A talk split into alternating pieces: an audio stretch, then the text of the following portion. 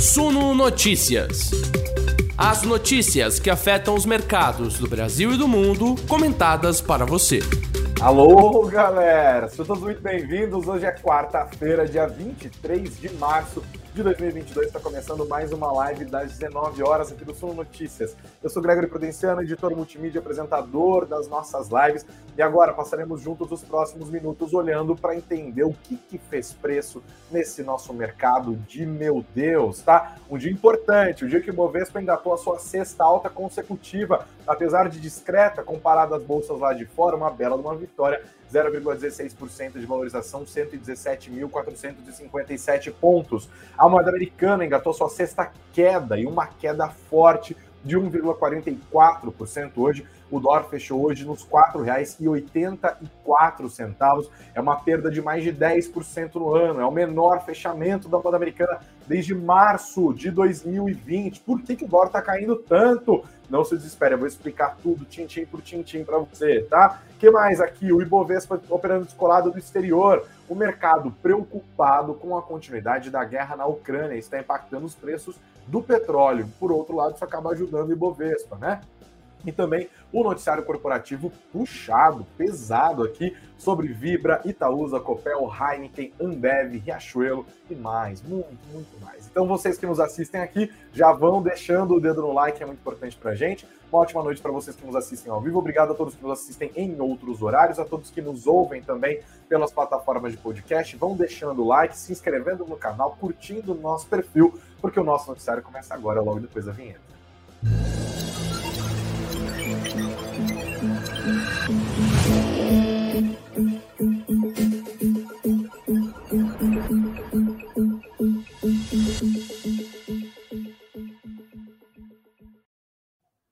Olá, investidores, sejam todos muito bem-vindos à nossa live das 19 horas. Obrigado a todos pela audiência, obrigado a todos que já estão deixando os comentários de vocês. Quero saber de onde que vocês nos acompanham, hein? Deixa eu dar uma olhada aqui, ó, o Danilo que já estava esperando, o João que é fã de político, que acha que eu tenho uma visão é, de economia petista. Tenho certeza que o João Soares é bolsonarista. E aí, olha só, né? O, o presidente dele, o que ele adora, né? O político que ele gosta de estimação dele lá, tem a mesma visão econômica para Petrobras, por exemplo, do que o Lula. Daí, e aí eu critico esse negócio, ele fala, não, ele está criticando o que, que o Bolsonaro está falando, então ele deve ser petista. Mas daí os dois têm a mesma opinião, entendeu?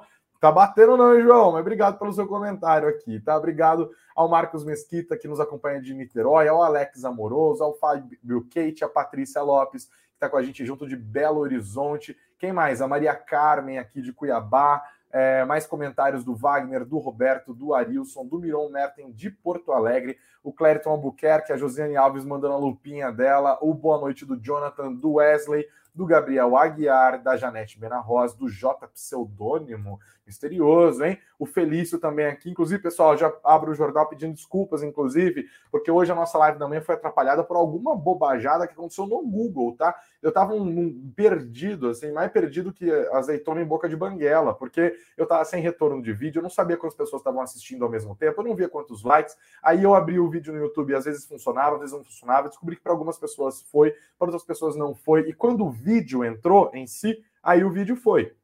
E depois os podcasts também já tem o corte, né? Mas na hora ali foi um nervoso. Passei um dobrado hoje de manhã. Agora espero que esteja tudo bem. Inclusive, já sentem o dedo no like e digam de onde que vocês nos acompanham e também se o áudio tá bom e se o vídeo está bom, tá bom? Vamos dar uma olhada no dólar hoje, galera. Dólar é o nosso protagonista do pregão desta quarta-feira, ladeira abaixo, matéria do nosso querido editor aqui do Suno Notícias, tá no nosso site, hein? É suno.com.br barra notícias, suno.com.br barra notícias. Greg, o que está acontecendo com o dólar, que já perdeu 13% do valor agora em 2022, que terminou hoje nesses R$ 4,84 centavos, 48442, essa queda de 1,44%, a sexta seguida, o terceiro dia seguido em que o petróleo, o petróleo, olha, o dólar termina abaixo dos cinco reais, o menor fechamento desde 13 de março de 2020. O que está rolando, gente? É mais uma vez continuidade do que a gente já está assistindo nos últimos meses em relação à moeda americana.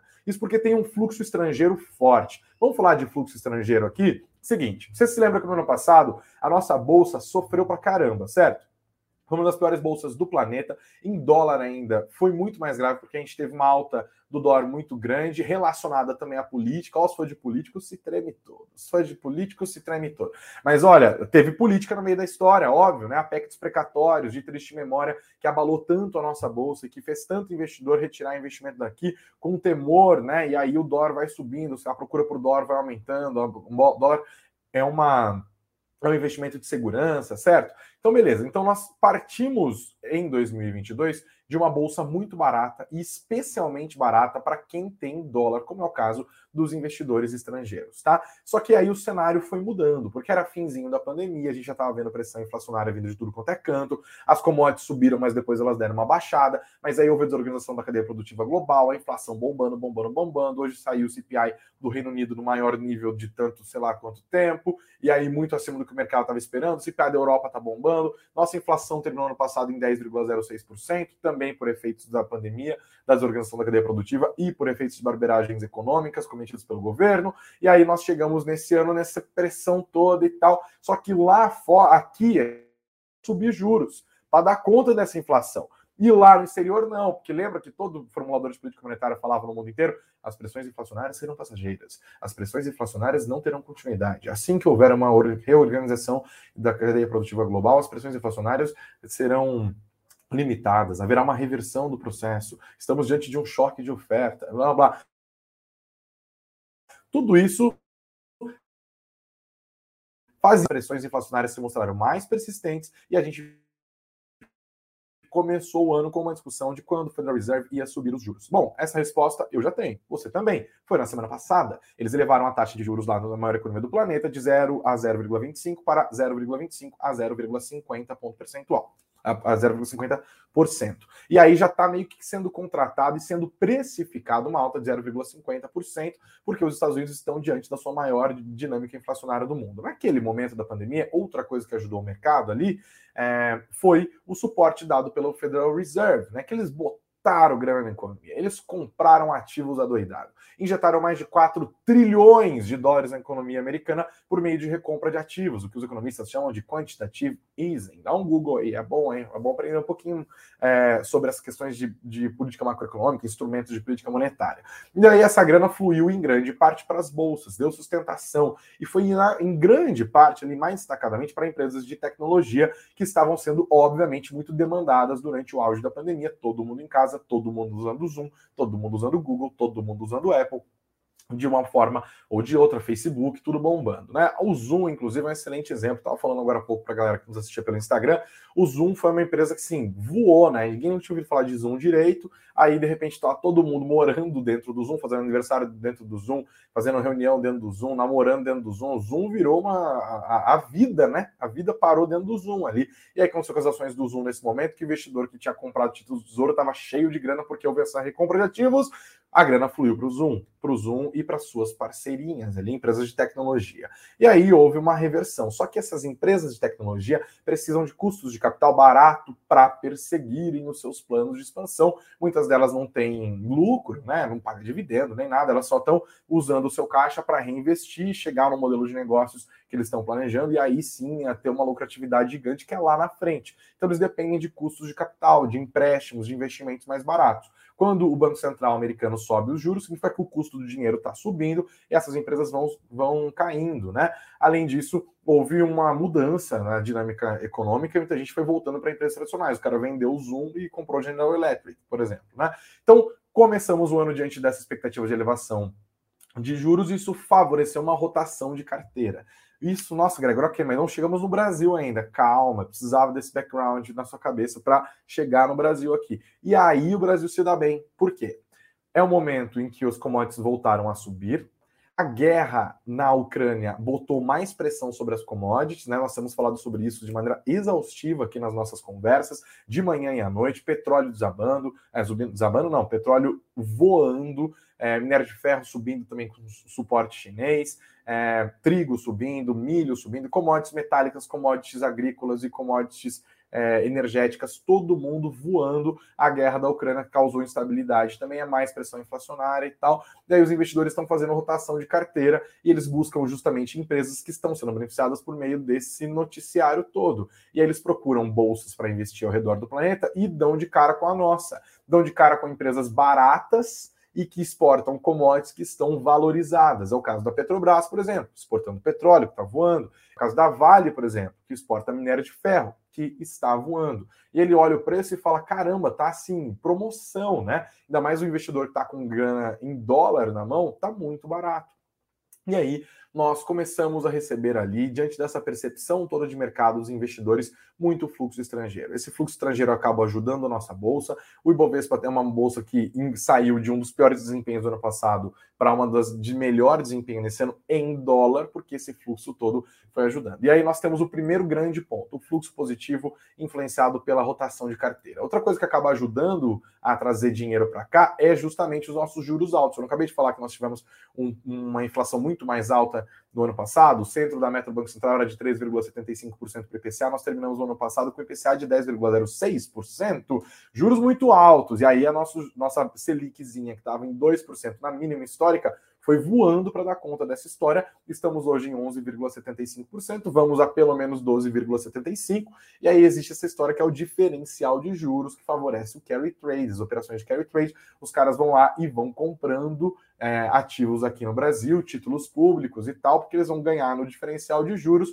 Nossos juros é o segundo maior diferencial do planeta, só atrás da Rússia, e só estamos atrás da Rússia porque a Rússia teve que dar uma paulada nos seus juros agora, justamente por conta da guerra na Ucrânia, né? Para não deixar que houvesse uma, uma hecatombe cambial dentro da Rússia, o Banco Central russo elevou a sua taxa básica de juros de 9,5% para 20%, do dia para a noite, em uma decisão. Ah, hoje é 9,5%, amanhã é 20%. Então o diferencial de juros lá é muito grande para conseguir atrair capital externo. Aqui no Brasil não estamos em guerra, mas temos o segundo maior diferencial. Isso também acaba ajudando. Então, por um lado, a nossa bolsa barata e composta por empresas que têm muito peso em commodities, que estão sendo beneficiadas pelo contexto geopolítico global, acaba atraindo a nossa bolsa e a nossa renda fixa também, porque os juros estão muito, muito, muito altos. Além disso, a própria alta das commodities também acaba favorecendo a nossa balança comercial. Afinal, a Vale antes estava exportando uma tonelada de minério de ferro a 90 dólares, agora ela está vendendo a 150 dólares. A mesma quantidade, por uma mesma quantidade de minério de ferro, por uma quantidade maior de dólares. É mais dólar na nossa economia, é mais dólar no nosso mercado, e aí a demanda se manteve mais ou menos a mesma, ou mesmo que aumentasse, o número de dólares subiu muito mais, é muito dólar no mercado, a moeda americana tombando 13% no ano e terminando hoje nesses R$ 4,84, tá bom? Esse é o foco do dia. Nós estamos muito atentos a isso, né? E aí as pessoas perguntam: olha, mas vamos chegar a 4,50? Ninguém sabe, galera. Ninguém sabe. 4,50 é a medida que os economistas falavam que nós deveríamos estar considerados os dados macroeconômicos gerais, dadas as relações de troca, dada a nossa balança de pagamentos, é, dado o investimento estrangeiro no Brasil, o IDP, né, investimento direto no país, é, isso tudo acaba favorecendo e de fato estamos vendo um ajuste. Mas, porém, todavia, contudo, entretanto, embora pois, tem que ficar de olho nessa história do petróleo, porque isso causa reações políticas que podem acabar gerando risco fiscal, e risco fiscal é classicamente sentido em dólar, e a gente também tem que ficar atento, porque, óbvio, 2022 não é só ano de Copa, não, é ano de eleições. Aliás, eleições acontecem antes da Copa, excepcionalmente nesse ano, e aí eleição é um cenário assim que não tem como prever. Então a gente tem que ficar atento a isso, é muito relevante, é muito importante. Isso impacta de maneira geral também as empresas da bolsa, né? Empresas que export, são exportadoras, por exemplo, têm a perder um pouco nesse, nesse cenário, né? Porque elas vão receber menos dólares. Hoje isso acabou acontecendo com alguns setores. Daqui a pouco eu mostro o mapa, o mapa dos ativos dessa quarta-feira e a gente entende ponto por ponto, tá bom? Esse é o resumão da doleta. A gente vai falar agora de Ibovespa, explicar os principais movimentos deste dia. Mas antes, paro aqui para agradecer a nossa imensa e crescente audiência. Sentem o dedo no like.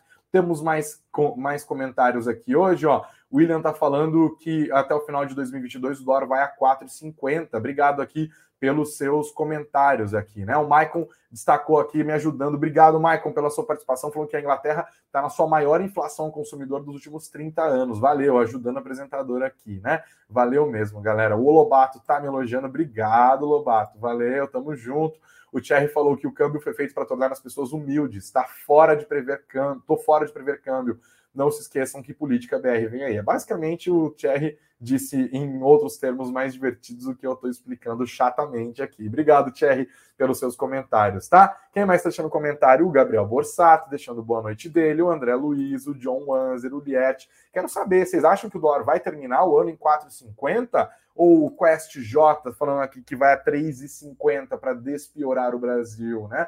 Deixem os comentários de vocês aqui. Vamos olhar agora para o Ibovespa nessa quarta-feira. O Ibovespa heróico, o Ibovespa, Ibovespa assim, que resistiu bravamente diante de pressões, diante de temores gigantescos num contexto de guerra, um sofrimento. Está aqui no nosso site suno.com.br barra notícias, suno.com.br barra notícias, né? O Ibovespa teve uma levíssima alta hoje, 0,16%, 117.457 pontos. Mas olha, esse 0,16% foi o suficiente para fazer do Ibovespa é, a bolsa que engatou seis altas consecutivas. Em meio a isso, parabéns para o Ibovespa. Parabéns, assim, eu já meio que dei explicação, né? A composição do Ibovespa ajuda a gente. Quando a gente olha para o mapa do Ibovespa, a gente vê clareza, assim, quem que pesa ali? Pesa commodity, né? Nossa bolsa é metade, é, é assim, acho que, se eu não me engano, a Vale é 12%, Petrobras é 10%, já foi quase um quarto da bolsa.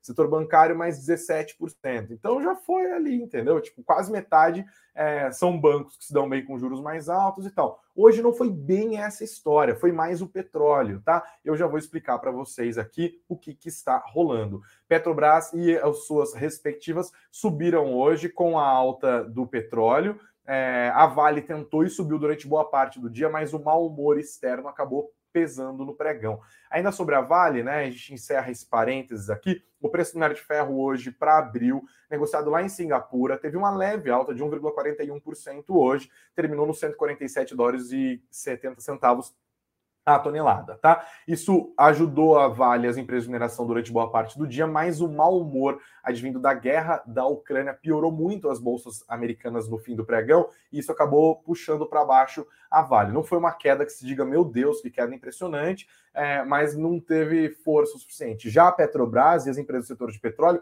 acabaram se dando bem, porque a alta do petróleo hoje foi bem relevante, tá? O WTI para maio subiu 5,18%, o barril WTI para maio terminou hoje nos 114 dólares e 93 centavos. O Brent subiu 5,30%, encerrou hoje aos 121 dólares e 20 centavos. Ou seja, o Brent, que é o que mais importa para a gente aqui, no caso da Petrobras, é, ter, voltou para o patamar dos 120 dólares, de olho que lá na guerra na Ucrânia. O que está pesando no mercado hoje é a percepção de que a continuidade da guerra está garantida, né? As conversas por um cessar-fogo não estão avançando, e ficar um falando mal do outro, Estados Unidos ameaçando novas sanções, tudo isso está compondo o temor dos investidores hoje. O Ibovespa acabou sofrendo um pouquinho com isso, mas as bolsas de lá mais. Ainda sobre o que aconteceu hoje sobre a guerra da Ucrânia, Fiquem tranquilos, explico tudo, tá? Estados Unidos determinaram hoje, de forma oficial, isso é importante, cadê a lupinha? Presta atenção, tá?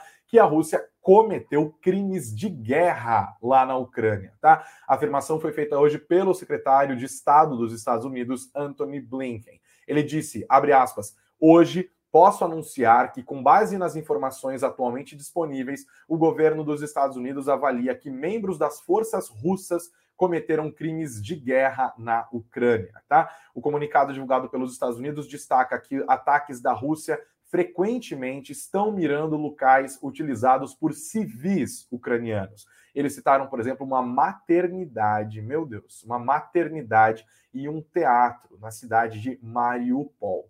É, segundo relatos, inclusive, é, existia até nesse teatro um, uma inscrição em cima de escrito crianças em russo, né, informando que tinha crianças ali. Ainda assim, os russos, segundo os Estados Unidos, teriam atacado. De acordo com o Anthony Blinken, a avaliação dos Estados Unidos teve base no que ele chamou de, abre aspas, uma revisão cuidadosa das informações disponíveis de fontes públicas e de inteligência americana e disse que vai apurar se a Rússia de fato cometeu crimes de guerra e quem vai definir isso vai ser uma corte com jurisdição sobre o caso. Hoje, a Ucrânia também se manifestou sobre as negociações que estão em andamento entre autoridades do governo da Rússia e do governo da Ucrânia, e eles disseram que, olha, as, discu as discussões, as negociações estão enfrentando, abre aspas, dificuldades significativas, fecha aspas, porque Moscou está acusando os Estados Unidos de atrapalhar os esforços de paz. Hoje, o principal negociador do governo, do governo da Ucrânia, o Mikhailo Poliodiak, disse que as negociações continuam online, que elas estão avançando com dificuldades significativas, porque o lado ucraniano tem posições claras e de princípios, né? Dá uma cutucada ali nos russos, né?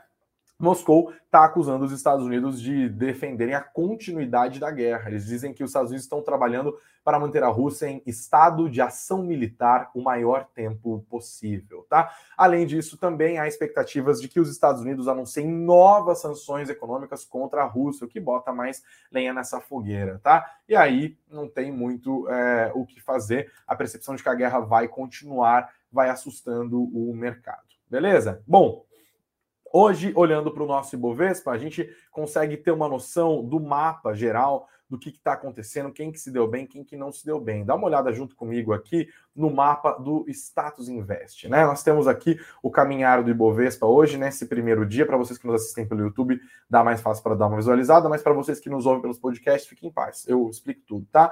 É, tá o Ibovespa hoje começou e teve um dia de volatilidade, começou e deu um pico, é, depois, por volta do meio-dia, atingiu o pico do dia, chegou nos 118 mil pontos, 118.200 pontos, foi perdendo força e acabou terminando bem pertinho do fechamento, nesses 117.457 pontos. Quando a gente olha para o fechamento e para o geral do Ibov, a gente vê que tem mais zonas vermelhas do que zonas verdes, né? Por exemplo, os bancos caíram hoje por que, que banco caiu tanto assim, né? Nem foram quedas tão grandes. Itaúsa, Itaú caiu 0,37, Itaúsa também 0,37, Bradesco menos de 1% e tal. Quem se destacou aqui foi Banco Inter e Banco Pan e Banco BTG Pactual. Já vou explicar como isso acabou afetando empresas de tecnologia, lembrando que elas aqui estão operando mais como empresas de tecnologia do que como bancos, de acordo com o noticiário do dia. Como eu disse, a Vale acabou não resistindo, as empresas de mineração e siderurgia tiveram desempenhos mistos no fim das contas. Por exemplo, a Gerdau conseguiu subir a CSN também, enquanto Gerdau Metalurgia, Uzi Minas, Vale e Bradespar, que foi junto, e além da CSN Mineração, tiveram quedas. Mas a Petrobras teve altas relativamente fortes, de 1,45% nas ações de Petro 4, R$ 32,08. Petro 3, R$ 34,45, depois de subir 1,17% hoje, ainda na esteira dessa história do petróleo, que acabou subindo com força, como eu falei hoje, tá? Quem se deu bem em bloco aqui hoje foi o setor do varejo. Veja só, lojas Renner, Magazine Luiza, Via, Grupo Soma, que liderou os ganhos do dia, tá? Americana subiu de novo. Ontem a Americana tinha sido já uma das maiores altas. O que está acontecendo que o varejo subiu, Greg? O, o varejo teve um, um movimento é, bem relevante hoje, né? E já, tem, já tinha tido ontem. É porque ainda está repercutindo a ata do Copom. Ontem o Copom divulgou a sua ata da reunião lá de quarta-feira passada, quando eles decidiram elevar a Selic de 10,75 para 11,75, lembra? E aí na ata, eles não comunicado, eles já tinham dito, olha, a gente deve subir mais 12,75. Na ata, eles detalharam um pouco mais e sinalizaram que esse aumento de maio vai levar a Selic para 12,75%, pode ser o último deste ciclo, embora eles tenham destacado que estão, estão se preparando para ajustar o ciclo caso o cenário se desenvolva de maneira desfavorável tá? Eles disseram aqui, por que, que eles vão subir só mais uma vez para 12,75? Porque eles colocaram já no comunicado e aprofundaram isso na ata, o que eles chamaram de cenário alternativo, apresentado é, lá no comunicado. E o que, que esse cenário alternativo considera? Um barril de petróleo em cerca de 100 dólares no final desse ano e um aumento do barril de petróleo de 2% ao ano a partir de 2023. E aí, dentro desse cenário alternativo, tem muita gente duvidando, porque o barril já está 120, tem gente falando que pode subir ainda mais, né? Mas eles acreditam que vai terminar o ano em 100 dólares. O Copom prevê que o IPCA vai terminar o ano de 2022 em 6,3%, pertinho da mediana do mercado para esse ano, ainda assim acima do teto do, da meta para esse ano. O teto é 5%, o centro é 13,5%, né? E acreditam que mantendo a política dessa maneira como eles desenharam até agora, subindo para 12,75% na próxima reunião, o IPCA vai para 3,1% no fim do ano que vem, que é o que importa agora, porque política monetária tem um movimento retardado, né? Você sobe e só faz efeito depois de nove meses, ou seja, estamos em março, quase abril, já estamos falando de 2023, o centro da meta para o ano que vem é 3,25. Eles acreditam que dentro desse cenário prospectivo vai terminar o ano que vem em 3,1, ou seja, não seria necessário aumento de, é, de juros mais ainda, né, além desses 12,75 já estão contratados para a reunião de, ma de maio. Hoje, o presidente do Banco Central, Roberto Campos Neto, disse acreditar que o pico do IPCA, da inflação em 12 meses, é acumulado, né, IPCA 12M, que a gente fala, é, vai ser atingido no mês de maio, ou seja, reforçando essa mensagem maio é o mês desse último aumento, né? Seria o teto da Selic e o pico da inflação. Será que isso vai acontecer? Tem muita gente duvidando, mas essas sinalizações mais claras do Banco Central de que a Selic vai para 12,75% acabaram ajudando empresas que sofrem com juros mais altos, né? Embora já esteja no preço, talvez não esteja no preço uma Selic terminal de 12,75, talvez já esteja no preço uma Selic de 13%, né? Nas levantamentos feitos por valor econômico, pelo broadcast do Estadão e tal, a mediana do mercado para a Selic terminal é de 13,25. No boletim Focus divulgado na segunda-feira, a Selic terminal está em 13.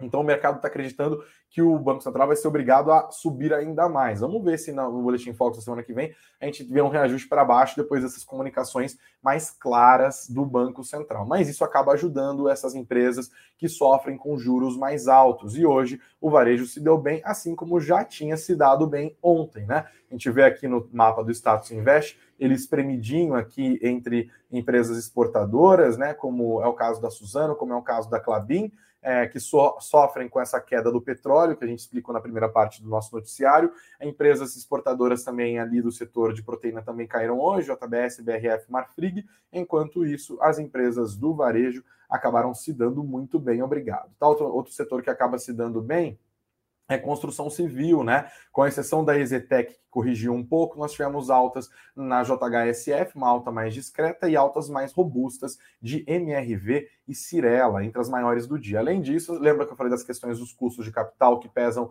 sobre empresas de tecnologia? Essas empresas também se beneficiam diante da expectativa de uma Selic não tão alta. Por isso, hoje, por exemplo, o BTG Pactual, né, que tem o BTG Pactual Digital, o aplicativo acabou se dando bem, junto com o Banco Inter, outras empresas do setor ali também dão bem, se dão bem de maneira geral, né?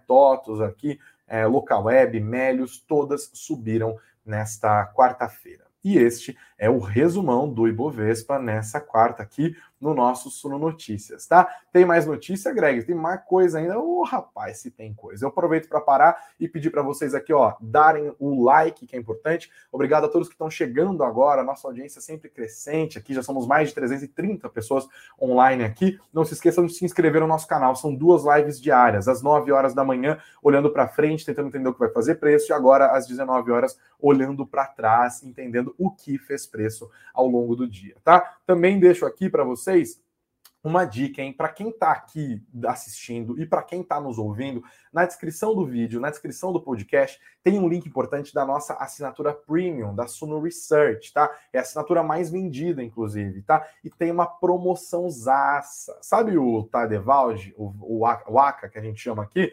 É, o Instagram dele tá bombando, ele atingiu 300 mil inscritos e por isso, para comemorar, a Suno preparou uma promoção, é um sorteio em comemoração desses 300 mil inscritos. É só você clicar no link e dar uma olhada lá no, se você pesquisar por Felipe Tadevaldi, esse Valde é com, A, com W, né? Como se fosse Tadewald. É, você vai achar o perfil dele, você segue, marca dois amigos, e aí você vai concorrer é, a algumas premiações importantes que estão aqui: um curso Viva de Dividendos, um ano de graça de Suno Premium, uma camiseta Suno e uma camiseta da reserva. E olha, independente de você participar da promoção ou não, tem uma coisa boa aqui, hein? O cupom relâmpago 35% off, 35% de desconto na assinatura Suno Premium. É só você clicar no link que está na descrição, clicar no link que está na descrição do vídeo, está na descrição do podcast e que está no nosso chat.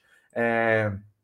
E você colocar a senha, né? Um código promocional Felipe, igual na, na gente vê que Felipe da Bíblia é com I, né? Depende da versão, mas é Felipe 35. Felipe 35 e você ganha 35% de desconto. Sabe até onde vai a promoção? Hoje, hoje, quarta-feira, 23 de março de 2022. Então não perde tempo, hein? Sula Premium, a assinatura mais bombada de todas aqui com esse descontão, não é sempre não, tá? Fiquem de olho. E também continuamos aqui com o nosso noticiário é, do dia. Deixa eu ver como que estava o meu fluxo aqui. Já falei da questão Tex e Varejo. Ah, inclusive esqueci de citar o, o, Soma, né? O grupo Soma hoje teve a maior alta do dia, 6,84%. Quando a gente olha para esses movimentos do dia, ajuda a entender quem que subiu tão forte, né? Grupo Soma, Lojas Renner, CVC, MRV e Magazine Luiza liderando os ganhos do dia. Perfeito?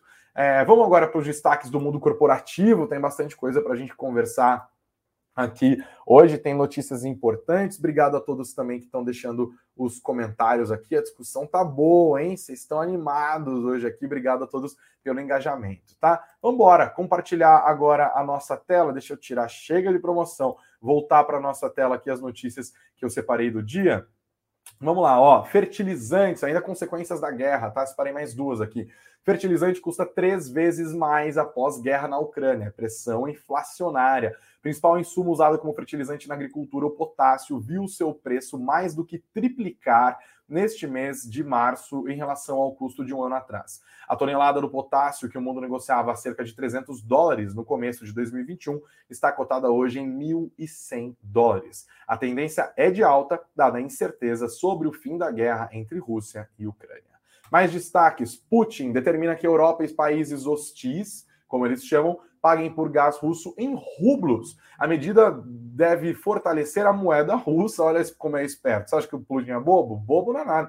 E uma resposta ao Ocidente, que congelou ativos russos após a invasão da Rússia na Ucrânia. A Alemanha disse que a decisão é uma quebra de contrato. Pode dar ruim, hein? A Alemanha aqui é um dos principais clientes da Rússia. Mais destaques, agora vamos para Vibra, né? Com quarto trimestre de 2021 positivo, Vibra, é, analistas veem crescimento em 2022 e recomendam compra, tá? A Vibra divulgou o balanço deles na noite de ontem. Analistas consideraram o resultado positivo e detalharam que julgaram promissor no balanço da empresa. BB Investimentos disse que os números foram recordes e uma sinalização de boas perspectivas. Destacaram aqui o crescimento do lucro líquido, que chegou a 2 bilhões e meio de reais, 35% a mais do que na comparação de 2020. Também a BB Investimentos disse que a Vibra encontrou equilíbrio entre o market share e as margens de comercialização, que permite que a empresa mantenha a liderança do mercado e escreveram a companhia ainda tem potencial de crescimento adicional em relação às projeções deles, com os futuros resultados advindos da atuação nos segmentos de comercialização, prestação de serviços e geração de energia renovável. Mais destaques: Itaúsa vendeu 1 bilhão e 800 milhões de reais em ações da XP e deve vender ainda mais esse ano. Foram 12 milhões de ações classe A da XP vendidas é, em segundo fato relevante arquivado pela Itaúsa na manhã desta quarta-feira. As vendas das ações gerou essa cifra de 1,8 bilhão de reais para a tesouraria. É, lembrando que os papéis da XP estão listados nos Estados Unidos e a cotação do câmbio na véspera foi de R$ 4,91.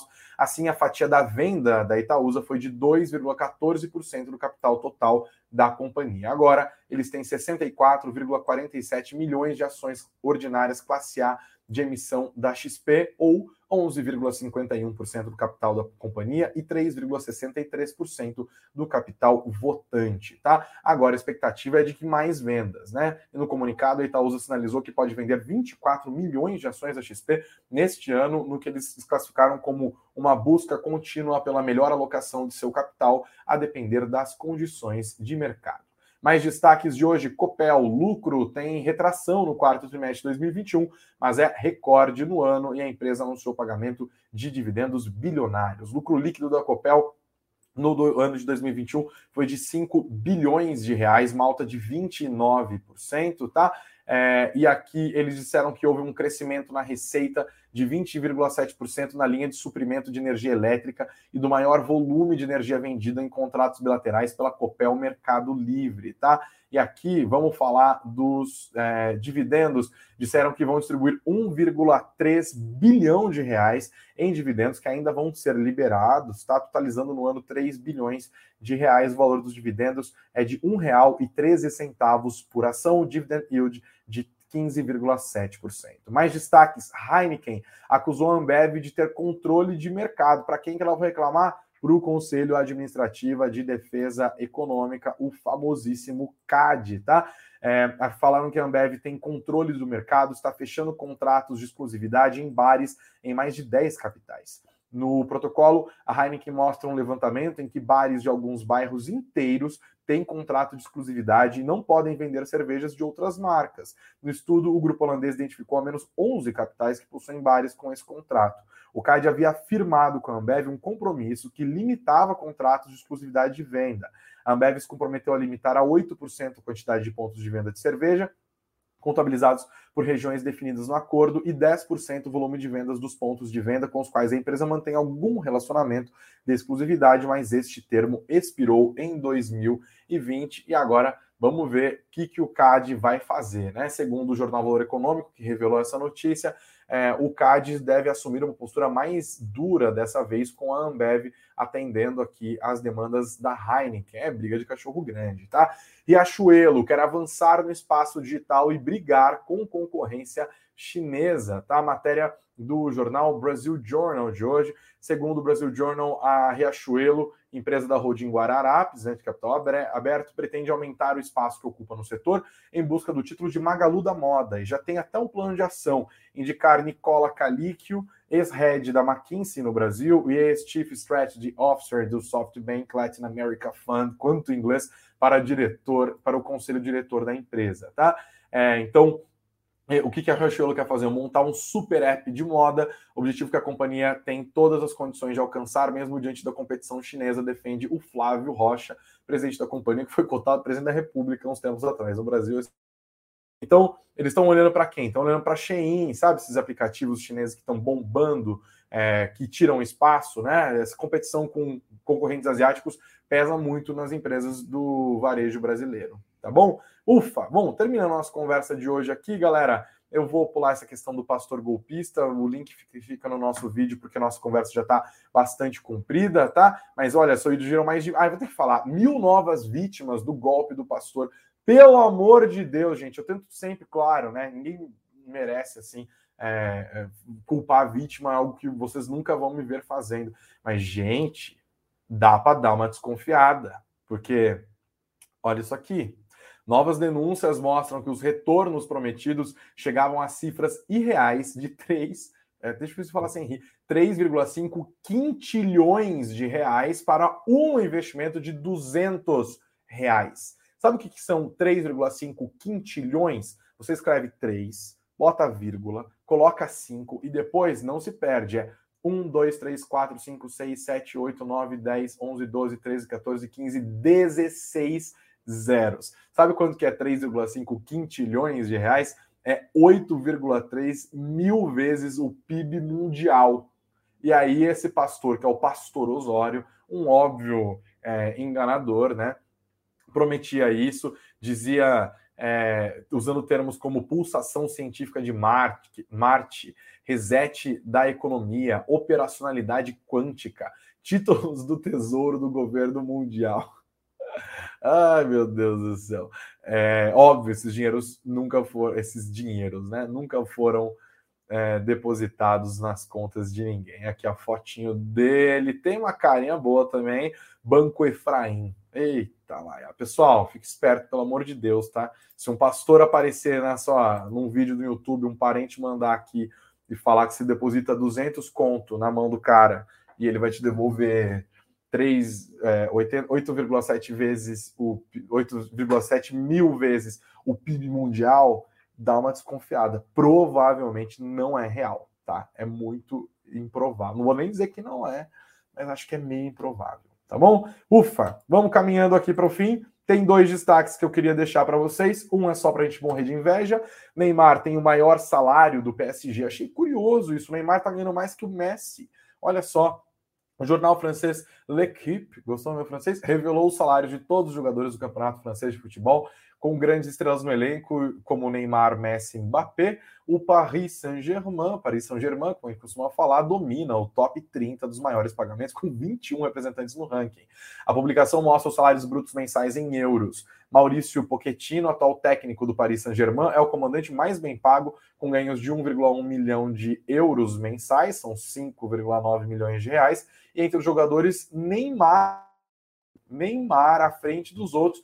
Neymar recebe, segundo o L'Equipe, 4,08 milhões de euros, são 22 milhões de reais pingando todo dia quinto. Dia de pagode do Neymar é um dia animado, tá? Depois vem o Messi com salário equivalente a 18,3 milhões de reais e o Mbappé com 12 milhões de reais. Curioso, né? O Neymar ganhando mais que o Messi, o cara é uma máquina de ganhar dinheiro, de fazer dinheiro, de vender camiseta, né? Fora obviamente ali é, todos os produtos que ele vende, né? De gel de cabelo, a desodorante, a sei lá, qualquer coisa. O Neymar vende tudo, tudo. As marcas adoram ele, né? Inveja, hein, menino Ney? Inveja. E olha, terminamos o nosso noticiário com uma notícia assim que não faz preço hoje, mas eu tô deixando de sobreaviso, tá? Destaque aqui do caderno de política do jornal Estado de São Paulo hoje. Lembra do Alckmin, é? O ex-governador do Estado de São Paulo que concorreu à presidência da República, foram duas vezes, inclusive, né? Contra o Lula e que vivia de criticar e tal, aquela história, e aí começou aquele papo de que ele seria vice do Lula e tal. Gente, tá praticamente feito, tá? Hoje, o ex-governador do estado de São Paulo, Tucano Histórico, um dos fundadores do PSDB, se filiou ao PSB, né? Leio aqui, e isso aqui, é, e é com isso que eu termino, só o primeiro parágrafo. O ex-governador Geraldo Alckmin usou a defesa da democracia como argumento para justificar a aliança com o ex-presidente Luiz Inácio Lula da Silva, do PT, ao se filiar nesta quarta-feira ao PSD, após tratar PSB de bola, né? Partido Socialista Brasileiro. Após passar 33 anos no PSDB, Partido da Social Democracia Brasileira. Antigo adversário do PT, Alckmin vestiu o figurino de candidato a vice na chapa que disputará o Palácio do Planalto e disse que, olha o que é a política, que não se faz política olhando pelo retrovisor. Não só. Definiu Lula como, agora presta atenção, definiu Lula como quem melhor representa a esperança do povo brasileiro nos dias de hoje. O lançamento da chapa Lula-Alckmin deve ocorrer na segunda quinzena de abril. É isso. Lula presidente, Alckmin vice. Olha como o mundo dá voltas, né? E eu digo isso aqui para pontuar para vocês que mais importante até do que a notícia e do que essas frases de efeito de político, é, o calendário eleitoral, investidores, entra com força nos investimentos cada vez mais nos próximos meses, tá? Nós estamos aqui nesse prazo de apresentação de datas, de filiação, de descompatibilização de cargos. O João Dória deve deixar o cargo aqui, talvez o Eduardo Leite é, no Rio Grande do Sul. Você tem uma configuração importante, fica essa história do Moro vai ou não vai. É, o presidente Jair Bolsonaro já é candidatíssimo, já escolheu o seu vice-presidente, general Braga Neto, então uma chapa 100% militar ali, tem todos os movimentos políticos, a gente tem que ficar esperto com isso, independente de bandeira partidária, de quem você vota, de quem você não vota, assim, ninguém liga. A questão é, isso mexe com os preços, tá? Especialmente, e isso é algo que as pessoas podem brigar com a realidade, mas não adianta, e aqui eu vou, enquanto estiver aqui, falar sobre isso, pesquisas eleitorais são muito importantes. Tá? O mercado olha para pesquisas eleitorais. A gente viu agora nessa semana o BTG Pactual começou a fazer suas pesquisas. A Genial Investimentos também contrata pesquisas. É, quem mais? A, a própria XP Investimentos contrata as pesquisas do IPESP. Você tem as pesquisas tradicionais ali do Datafolha, o IBOP, que agora virou IPEC, né? A mesma equipe, são importantes. Você tem veículos emergentes ali fazendo pesquisas eleitorais, como o Poder 360, tem pesquisa para dar com pau de todos os quanto é lugares, tá?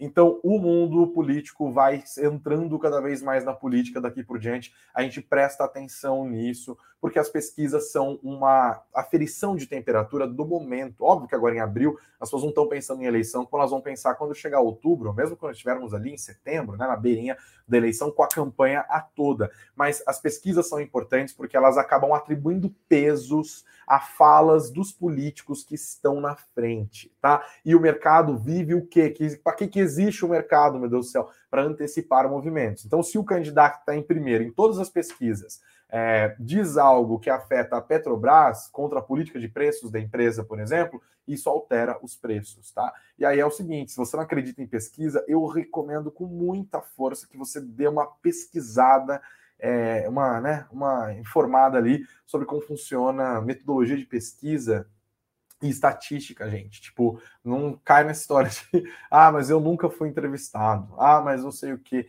Entenda, de verdade, falando sério, o que é amostragem. Então, isso vai até te ajudar no mundo dos negócios ali, tá? O mercado vai isso, as chapas já estão formadas e os candidatos vão se apresentando ao mercado, inclusive a gente deve ver propostas econômicas saindo mais adiante, tá? Então é isso, pessoal.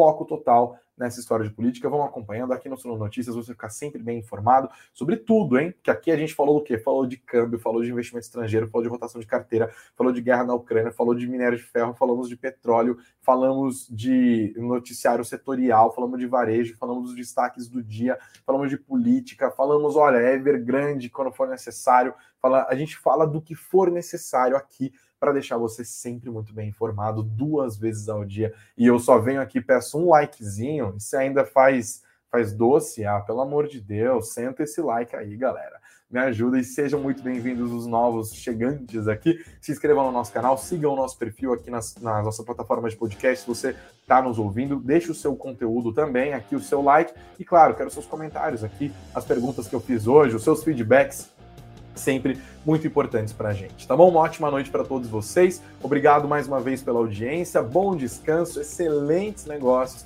e até amanhã de manhã, se Deus quiser, às 9 horas da manhã, com a nossa Morning Call. Obrigado, pessoal. Até mais.